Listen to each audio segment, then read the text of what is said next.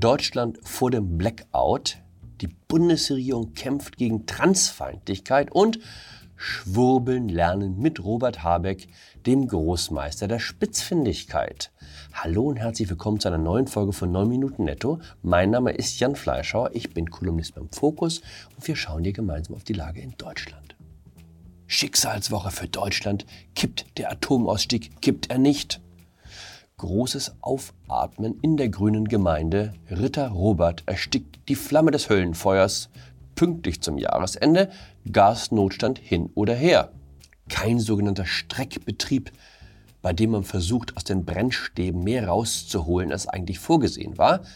Erst recht keine Laufzeitverlängerung, wie sie der FDP vorschwebt. Das Atomkraftwerk im Emsland wird zum Jahresende einfach abgeschaltet. Im Oktober wird in Niedersachsen gewählt.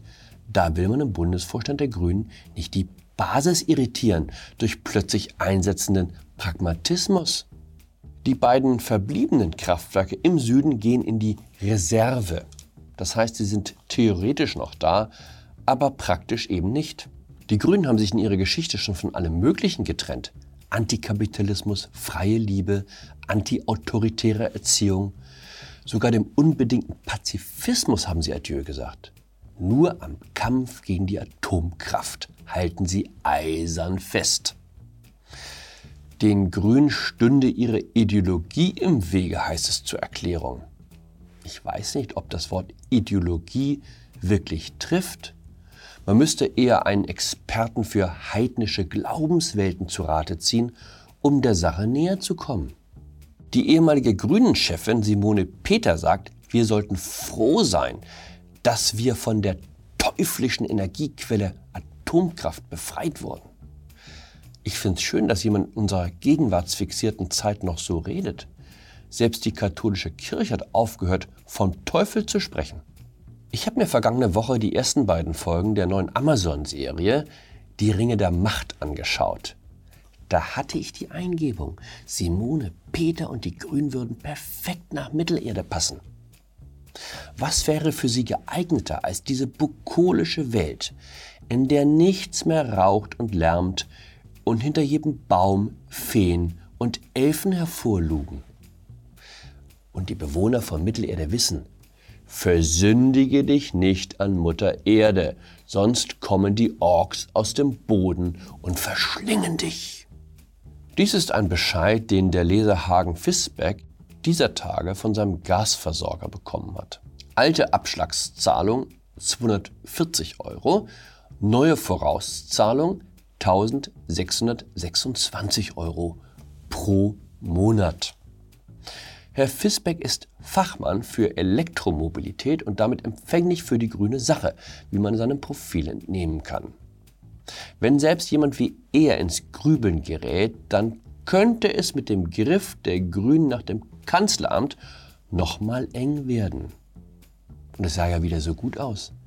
22 Prozent in den Umfragen, Annalena Baerbock und Robert Habeck, die beliebtesten Politiker Deutschlands. Ich bin gespannt, wie es weitergeht. Das könnte auch für die Grünen ein sehr langer, sehr kalter Winter werden. Die meisten Menschen mögen zu beschäftigt sein, um dem politischen Geschäft in allen Details zu folgen. Aber sie sind nicht blöd. Wenn Ihr Wirtschaftsminister so tut, als könnte man mal eben auf 4 Gigawatt Atomstrom verzichten, während er Ihnen im selben Atemzug einschärft, dass jede Kilowattstunde zähle, um den Wohlstand zu sichern, dann wissen Sie, dass Sie verkohlt werden. Bei Saturn haben sie jetzt die Rolltreppen abgestellt. Treppensteigen fürs Stromsparen. Und im Bundeswirtschaftsministerium in Berlin erklären sie, dass wir Atomstrom nicht mehr brauchen. Die Bundesregierung hat einen Aktionsplan gegen Queerfeindlichkeit vorgelegt oder wie es richtig heißt, Nationaler Aktionsplan für Akzeptanz und Schutz sexueller und geschlechtlicher Vielfalt.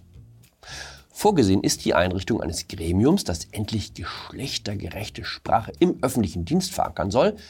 In Schulen und im Sport sollen zudem Projekte gegen Sexismus und Queerfeindlichkeit gefördert werden. Sie ahnen, ich bin skeptisch. Wer den Schulalltag kennt, der weiß, dass viele Erziehungsversuche das Gegenteil von dem bewirken, was sie bewirken sollen. Andererseits, die Sache hat neue Dringlichkeit bekommen. Vor zwei Wochen wurde ein Transmann bei einer Demo in Münster durch einen Schlag ins Gesicht tödlich verletzt. Am letzten Freitag haben Jugendliche in einer Straßenbahn in Bremen eine Transfrau beleidigt und bedrängt. Die gesamte Gesellschaft sei nun gefordert, heißt es. Die strukturelle Missachtung, die wie in Münster zu tödlicher Gewalt führe, beginne im Klassenzimmer in der Familie. Ganz Deutschland hat ein Queerproblem, dieses Video zeigt junge Menschen, die in den Zuständigkeitsbereich der neuen Antidiskriminierungsbeauftragten Ferda Atermann fallen, im Gespräch über queere Menschen. So, ihr seid dann Eltern und ihr habt ein Kind, ne? Mhm. Stellt euch mal vor, euer Sohn oder eure Tochter kommt zu euch, dann sagt sie so, oder euer Sohn, Papa, ich bin homosexuell, Papa, ich bin schwul, Papa, ich bin lesbisch. Wie würdet ihr darauf reagieren? Töten, Bruder, ja. Direkt? Töten. Wieso? Steinigen, schlachten. Schlimmer als Schwein, Bruder, ich würde. Bei uns gibt es sowas nicht. Bei uns wird direkt geköpft oder gesteinigt. Bei uns sowas gibt es nicht. Das ist Haram. Will ich nicht. Überraschung, der Täter von Münster war ein junger Mann aus Tschetschenien, Muslim, Kampfsportler. Und was denken Sie, woher die Jugendlichen stammen, die in der Straßenbahn eine Frau als scheiß Transe beschimpften? Typisch deutsche Kartoffel. Eine Kioskverkäuferin, mit der ein Bildreporter sprach, kennt die Gruppe. 10 bis 15 Heranwachsende, etwa 14 Jahre alt, kurdisch und arabisch sprechend. Seitdem ist es relativ ruhig geworden um die beiden Fälle. Keine Demonstrationen, keine Appelle in den Zeitungen, gemeinsam gegen Queerfeindlichkeit aufzustehen. Es kommt eben ganz darauf an, wer wo zuschlägt, damit es ein Thema bleibt. Wir haben in der vergangenen Sendung an dieser Stelle Robert Habeck Trost gespendet. Unser Wirtschaftsminister hatte sich bei der Gasumlage vertan. Fehler können passieren, haben wir gesagt. Der Mann ist Philosoph, da kann man sich nicht in jedem Wirtschaftsdetail auskennen. Schwamm drüber. Dann sahen wir Robert Habeck am Dienstag bei Sandra Maischberger. Frage der Moderatorin, ob er als Wirtschaftsminister angesichts der dramatisch steigenden Energiekosten für viele Betriebe nicht eine Insolvenzwelle befürchte. Antwort Habeck. Nein, das tue ich nicht. Ich kann mir vorstellen, dass ähm, bestimmte Branchen einfach erstmal aufhören zu produzieren, nicht insolvent werden. Ich fühle mich in meiner Meinung über Robert Habeck bestätigt. Das ist genial. Wer im Winter kein Gas mehr hat, friert nicht. Er hört nur auf zu heizen. Oder Wer wegen der Inflation keine Brötchen mehr kaufen kann, hungert nicht. Er hört nur auf zu essen. Ich hoffe jetzt nur, mein Sohn bekommt das Video nicht in die Hände. Er kommt jetzt in die zweite Klasse, aber er ist sehr fix darin, alles aufzunehmen, was ihm in den Kram passt. Gustav, warum hat Frau Brandt denn hier alles rot markiert? Ich hab dir doch gesagt, du sollst den ganzen Abend nicht drei Fragezeichen Kids hören. Papa, wer schlechte Noten nach Hause bringt, der war nicht faul. Er hat nur anderes zu tun gehabt. In dem Sinne, bleiben Sie solvent, bleiben Sie nicht auf den Kopf gefallen, bleiben Sie mir gewogen, Ihr Jan Fleischhauer.